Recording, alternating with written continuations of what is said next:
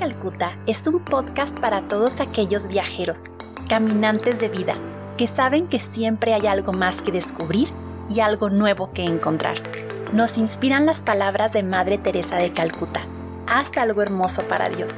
Yo soy Tere Ávila y me da muchísimo gusto que estés aquí.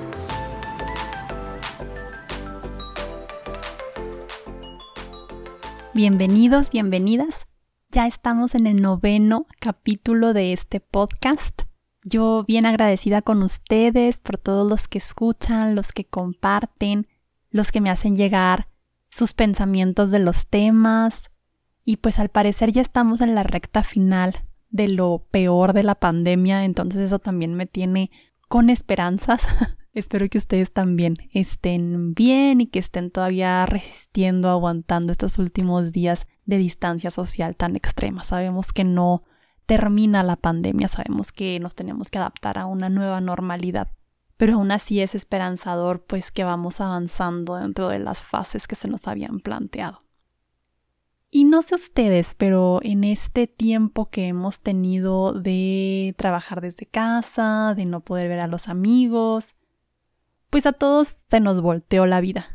Y a lo mejor a ti se te han ocurrido ideas, se te han ocurrido proyectos y a lo mejor incluso te has replanteado en sí la totalidad de tu existencia en estos tiempos.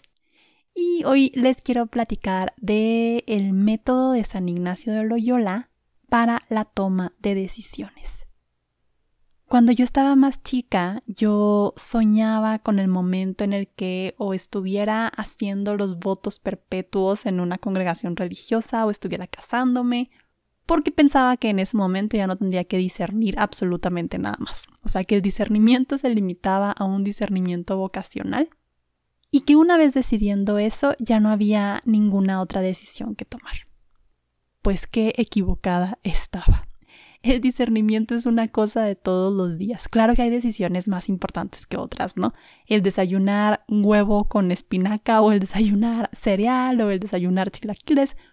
Esa decisión es menos trascendente que qué carrera vas a estudiar, si vas a andar con esa persona o no, si te vas a mudar de ciudad y por supuesto un discernimiento vocacional. Y la toma de decisiones ha sido un tema importantísimo para las personas desde que el ser humano apareció en la Tierra. Y gracias a Dios tenemos grandes maestros de la espiritualidad que nos llevan de la mano a entender cómo tomar mejores decisiones.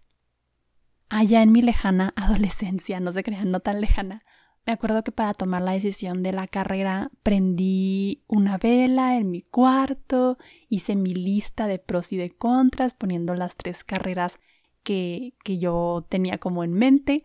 Una era administración de empresas, otra era psicología y otra era relaciones internacionales.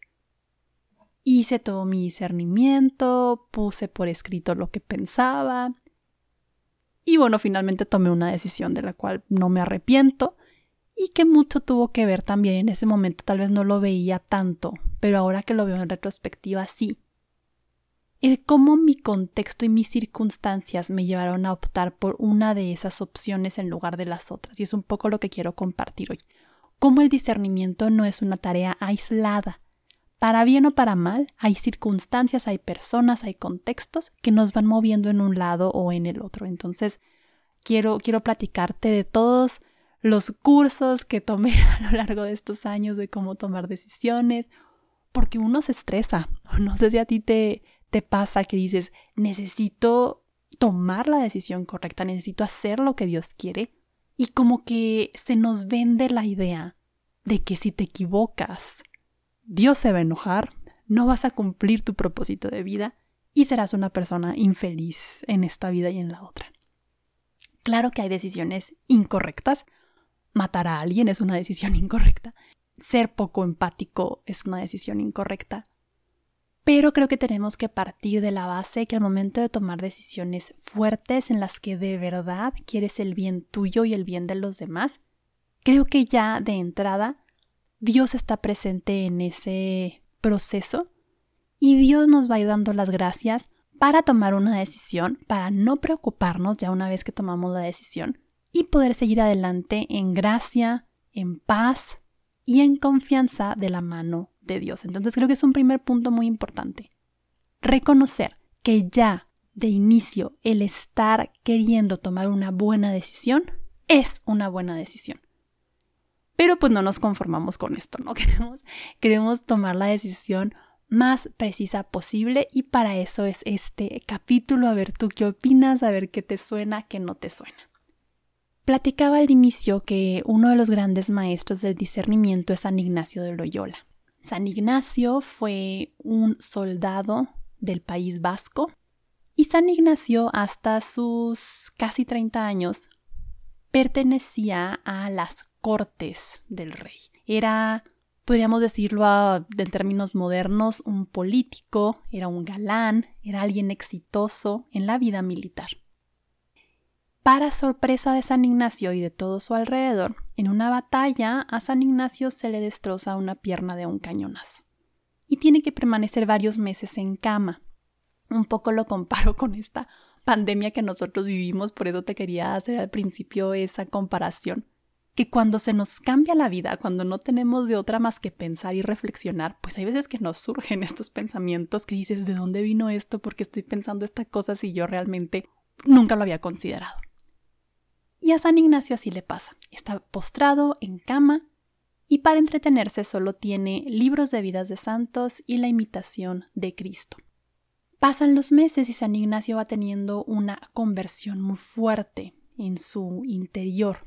Se siente llamado a hacer grandes hazañas no por el rey terrenal, por su jefe terrenal, sino por el rey celestial, por Dios. Hay que recalcar que estamos hablando de la Edad Media, de los 1500, entonces aún hablamos de feudos, aún hablamos mucho del honor, de los caballeros, nada más para poner en contexto la vida de San Ignacio. Varios puntos rescatables de este proceso de San Ignacio. El primero es que él en estos meses tiene muy en claro que quiere dedicarse a Dios, que quiere dar un cambio radical de vida. Se recupera de su enfermedad, se retira a vivir en una cueva por varias semanas en donde desarrolla los ejercicios espirituales, que es de lo que vamos a hablar en un momento. Y en este discernimiento profundo, en esta vida de oración, él descubre que Dios lo llama a irse a predicar a Tierra Santa. En palabras suyas, siente que Dios lo está llamando a evangelizar a los infieles, entre comillas, a los que no creían en Yahvé, en Dios Padre, en el Dios de Jesús. Imagínate a San Ignacio después de todo su proceso de conversión, de que ya no era un soldado, ahora era casi que un monje errante, para esto él pues obviamente era un laico, y se siente así con una fuerza tremenda de ir a predicar a Tierra Santa. Se embarca, aparte ya se había ido de peregrino, descalzo, había hecho cosas muy heroicas. Llega a Tierra Santa él con la determinación de que mi decisión confirmada por Dios es que yo tengo que venir a predicar el Evangelio en medio de los musulmanes. Llega a Tierra Santa y, oh sorpresa, le dicen que no se va a poder quedar ahí. Le dicen los guardianes de los lugares santos de Tierra Santa que como está tan tremendo todo el rollo de la pugna entre cristianos y musulmanes, no le conviene a la Iglesia Católica el tener a un hombre errante predicándole a los musulmanes, porque lo van a capturar y porque eso va a requerir que la Iglesia esté desembolsando dinero para que lo dejen salir, y a fin de cuentas va a ser más perjuicio que beneficio la presencia de San Ignacio en Tierra Santa. Aquí yo lo comparo mucho con nosotros, que después de tomar una decisión que decíamos es que yo sentí que Dios me decía que hiciera esto, yo sentí que Dios me decía, acepta ese trabajo, o yo sentí que Dios me decía, entra al seminario, entra al convento, o que Dios me decía, sé novia, sé novio de esta persona, y resulta que las puertas se cierran. O sea, ¿cómo conciliar el haber hecho un proceso de discernimiento, entre comillas, correcto, con que a fin de cuentas o el seminario te diga que no, o descubras que en el convento siempre no, o descubras que esta persona que aparentemente era la que Dios tenía para ti no era la persona con la que debías estar. ¿Cómo conciliar estas dos cosas? Y a mí me ayuda mucho pensar en San Ignacio y pensar en la frustración que debió haber sentido al llegar a Tierra Santa después de todo un proceso de discernimiento y estar seguro que eso era lo que Dios le pedía y que le dijeran que siempre no. Pero como decimos mucho, pues Dios saca grandes bendiciones incluso de las más grandes tragedias. Entonces para San Ignacio esto fue una tragedia, fue un revés, se le cerró una puerta, pero Dios, que tiene este poder de sacar bendición de todo, llama nuevamente a San Ignacio a que regrese a Europa y, para no hacer el cuento tan largo, a que entre al seminario, funda los jesuitas, que son de las congregaciones religiosas más influyentes de los últimos cinco siglos. El Papa Francisco pertenece a esta congregación. Y cómo el que a San Ignacio se le hubiera cerrado la puerta en lo que aparentemente era su decisión pensada, su decisión querida, cómo lo lleva a dar más fruto para, como dirían los jesuitas, que todo sea para mayor gloria de Dios. Para irnos a términos un poco más prácticos, San Ignacio en los ejercicios espirituales maneja dos términos básicos, que son la consolación y la desolación. Hay mucha literatura que ha simplificado estos términos. Ahorita por términos de tiempo no voy a irme tan profundo como me gustaría, pero básicamente la consolación es toda sensación espiritual que te da mayor paz, más esperanza, más gozo, más deseo de entrega. Y una desolación es toda sensación espiritual que te da fatiga, que te agota, que te hace sentir sin ganas, que te deprime, etc. Y San Ignacio nos maneja la consolación y la desolación con su propia experiencia. Él decía que estando convaleciente en su cama, tenía diferentes tipos de pensamientos. El pensamiento de entregar su vida a Dios, irse de peregrino a Tierra Santa evangelizar, lo dejaba contento, lo dejaba en paz, lo dejaba con mucha sensación de esperanza, incluso cuando ya pasaba el pensamiento, como que tenía un efecto positivo a largo plazo. Y el pensar en tener una esposa, en conquistar el amor de una dama, acuérdense otra vez de la Edad Media, le producía sí felicidad en ese momento, pero a la larga no lo dejaba satisfecho. La consolación y la desolación son claves para nuestra toma de decisiones. Ahora, esto no quiere decir que todo lo que nos produce consolación nos va a llevar a un mundo mágico color de rosa siempre. Supongamos que una persona está decidiendo entre estudiar medicina o irse de voluntaria un año a una congregación misionera. Las dos opciones son buenas, son válidas, que esto también es importante. No podemos decidir entre un mal y un bien. Tal vez la persona que está decidiendo entre estudiar medicina o irse de voluntaria está pensando en los sacrificios que va a tener que hacer con cada cosa. Y alguno de los dos le va a producir más consolación. Digamos que la persona discierne entrar a medicina. Esto va a significar que al momento de estar estudiando a las 3 de la mañana o al momento de estar desesperado, frustrada por reprobar una materia, va a pensar, híjole, me equivoqué, debí haberme ido a la congregación misionera. No, dentro de nuestras decisiones nos vamos a encontrar con piedras en el camino no porque hayamos tomado una decisión que nos producía consolación, que nos producía paz, automáticamente quiere decir que ya vamos a estar en paz siempre a lo largo de esta decisión tomada. Eso es muy importante. Algo que también me ayuda mucho a mí con esto de los procesos de decisión es estar consciente verdaderamente que Dios no está tratando de engañarnos. Te platico un poquito. Hace muchos años se me presentó al mismo tiempo, o sea, en cuestión de días, la posibilidad de tomar no uno, ni dos, ni tres, sino cuatro trabajos. Se me ofrecieron cuatro trabajos en cuestión de días, pero yo ya había tomado la decisión de irme a una experiencia vocacional. Entonces para mí era como que, Dios, estás jugando conmigo. ¿Qué estás haciendo? Y al hablarlo con un sacerdote jesuita, me decía, Tere, es la magia de las opciones, es la magia de que de verdad sientas que estás decidiendo algo porque te hace feliz, te hace libre, te hace plena y no porque no tuviste otra opción. Entonces Dios no está intentando engañarte. ¿Por qué nos pasa que cuando aparentemente ya tomamos una decisión y estamos ya muy felices con ella, ¡pum! se nos atraviesa la otra opción? A lo mejor alguien que entró al seminario o que planea entrar al seminario y la chica que le gustaba nunca lo había pelado y de repente le habla. Y dices, Dios, ¿me quieres engañar o qué? No, simplemente es la magia de las opciones y que hasta nos hace más libres para decir decidí con conciencia y decidí no porque no me quedara de otra, sino porque de verdad busqué qué era lo que le iba a dar mayor gloria a Dios y mayor bien a mi alma y el alma de los demás. La palabra discernir viene de separar, de cernir. Y esto es bien importante y lo dicen mucho las misioneras de la caridad. Purificar los motivos. Otra vez con el ejemplo de la vocación. Si alguien vendrá a una vida religiosa, o alguien va a estudiar medicina, o alguien se va a ir de misionero grandemente motivado por el deseo de ser estimado, apreciado por los demás o por Dios, porque inconscientemente traemos esta idea de necesito ganarme el amor de Dios, necesito que Dios me quiera más. Entonces, ¿qué hago? ¿Qué hago? No, pues tomo esta decisión que me va a costar un sacrificio enorme, pero Dios va a estar contento conmigo. O sea, desde ahí, error. Ojo también, nunca nuestras decisiones van a estar 100% con los motivos más puros de la vida. O sea, tampoco nos podemos paralizar y decir, no, es que tengo motivos que no son 100% puros, entonces mejor no hago esto. No, pero sí reconocer por qué estoy haciendo esto purificar nuestros motivos. Eso es muy importante. Y ya para ir cerrando, te voy a platicar de tres cosas que dice San Ignacio para tomar decisiones.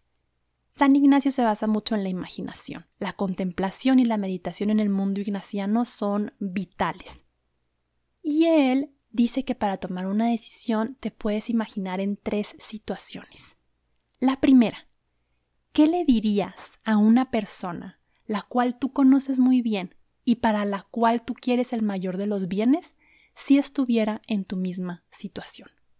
Nos contaba una vez un sacerdote, jesuita, que llegó una mujer a él, una vez muy angustiada, diciéndole que ella había discernido el matrimonio que llevaba años, discerniendo pues qué era la voluntad de Dios para su vida y que ella sabía que tener hijos, estar casada era algo importante para ella y que andaba con un muchacho desde hacía años y que el muchacho no se quería casar, que nada más le daba largas y que simplemente el matrimonio no era algo para él.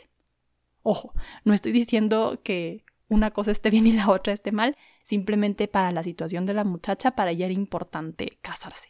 Y el sacerdote dice que le dijo a la chica, ¿qué le dirías a una amiga que estuviera en tu misma situación, para la cual tú quieres el mayor bien y quieres que sea feliz?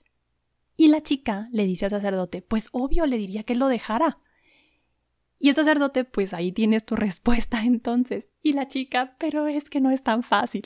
Entonces, claro, nunca es tan fácil cuando se trata de nosotros. Pero ponernos en los zapatos de alguien más que tiene que tomar una decisión como la que nosotros estamos tomando y pensar qué le diría yo a esta persona nos puede liberar de mucho prejuicio, de mucha culpa, de muchas muchos deber ser que no nos hacen bien al momento de tomar una decisión. Segunda pregunta que nos puede ayudar a tomar una decisión conforme a la voluntad de Dios. Preguntarnos, ¿qué me hubiera gustado hacer al momento de verme en mi lecho de muerte? Supongamos que estás decidiendo si tomar un trabajo en Wall Street, eres una gran economista y vas a tomar un trabajo muy pesado, pero que te va a dar mucho dinero, o trabajar en una asociación civil que te va a pagar cuatro veces menos, pero que vas a hacer algo positivo por la sociedad. Ojo también, no estoy diciendo que una esté mejor que la otra, simplemente que pues hay que discernir. San Ignacio te diría, imagínate que estás en tu lecho de muerte. ¿Quiénes te rodean? ¿Cómo te sientes? ¿En qué piensas? ¿Qué te hubiera gustado decidir respecto a esto al estar en tu lecho de muerte, al estar en tu última agonía? y también eso nos puede poner en contexto de qué es lo que es verdaderamente importante para nosotros. Esto se parece mucho a las situaciones límite. Te pongo yo un ejemplo de mi vida. Hace un par de años fui a donar sangre para la abuela de una amiga, me sacaron la sangre, todo, etc. Y después me hablan y me dicen, señorita, tiene que volver aquí al hospital porque hay algo malo con su sangre. No, pues yo me quería morir, o sea, yo dije, ya, o sea, tengo una enfermedad terrible, me voy a morir y todo.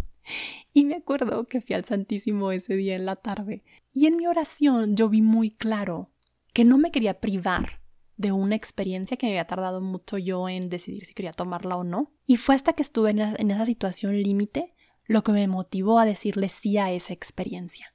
Gracias a Dios no tenía yo nada, era una enfermedad que de seguro me pepené en India, pero no es nada grave, todo está bien, estoy sana, gracias a Dios. Pero a lo que voy es que las situaciones límite nos pueden llevar a, ver con claridad de qué es lo que quiero, o sea, si me quedara poco tiempo, como dice la canción, si ya no tuviera más espacio para andar decidiendo o andar con jueguitos, ¿qué querría hacer? De seguro también conoces estas historias de personas que estando a punto de casarse o a punto de tomar los votos temporales o perpetuos dicen siempre no, porque tuvieron que llegar hasta ese punto, hasta esa situación límite para darse cuenta de lo que en verdad era importante. Entonces no te aconsejo que te esperes tanto, pero hacer un ejercicio de imaginación. De qué me hubiera gustado hacer en mi lecho de muerte o cómo me sentiría al momento de que esta fuera ya una decisión tomada, jugar mucho con la imaginación. Y tercero que nos propone San Ignacio es usar la razón. Aquí pudiera parecer conflictivo porque San Ignacio, luego sobre todo los académicos modernos lo han tomado mucho desde lo emocional y las consolaciones, las desolaciones, pero la razón también es importante.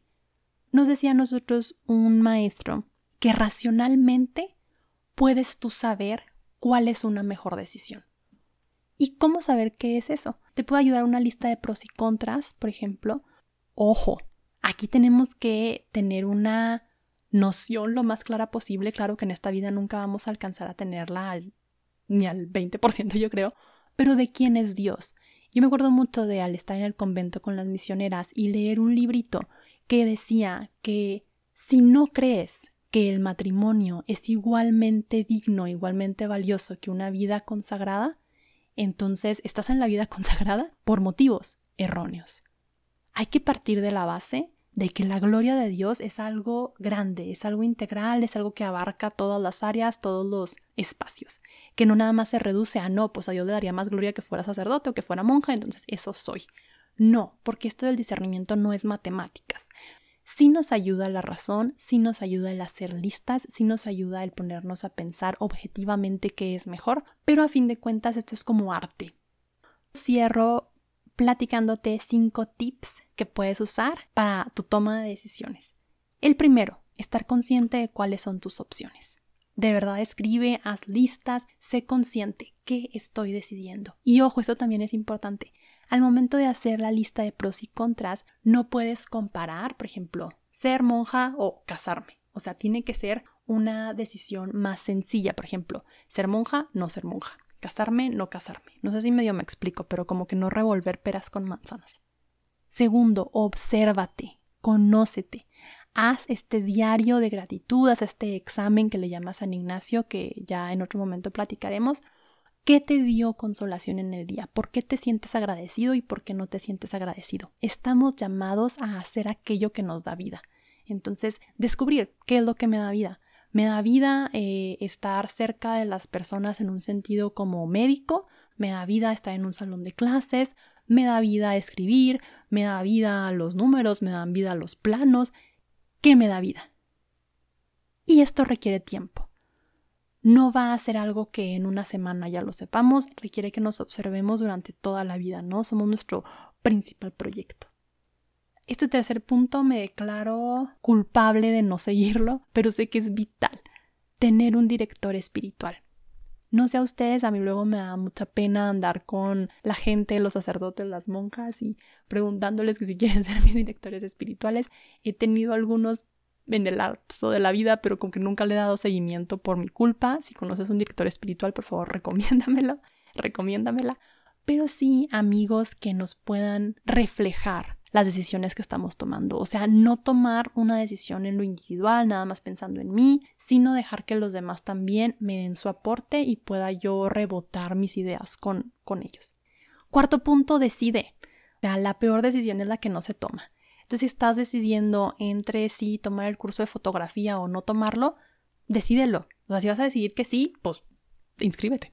si vas a decir que no, pues no te inscribas. Pero no estar rumiando tanto con la idea. O sea, de verdad tomar una decisión. Para que puedas sentir qué emociones llegan a ti una vez que tomaste esta decisión aunque sea nada más una cuestión privada, o sea, aunque no hayas ido todavía a pedir tu admisión al convento, si tú ya tomaste la decisión de que vas a entrar al convento, revísate por algunos días, por algunas semanas y confirma la decisión. ¿Qué sientes? ¿Cómo te estás levantando en las mañanas?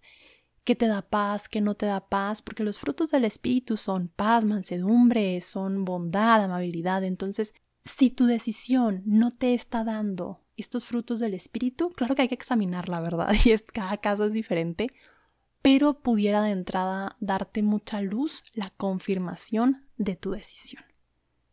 Sepan que oro por los que escuchan este podcast, sepan que para nada tengo yo las respuestas, yo me equivoco muchísimo, he tomado decisiones de las cuales no me enorgullezco, pero en general, pues estos pasos sí me han ayudado para purificar un poco mis motivos y para estar más clara en cuanto a qué decisiones estoy tomando. Entonces espero que así como a mí, a ti también te ayude la sabiduría de San Ignacio de Loyola.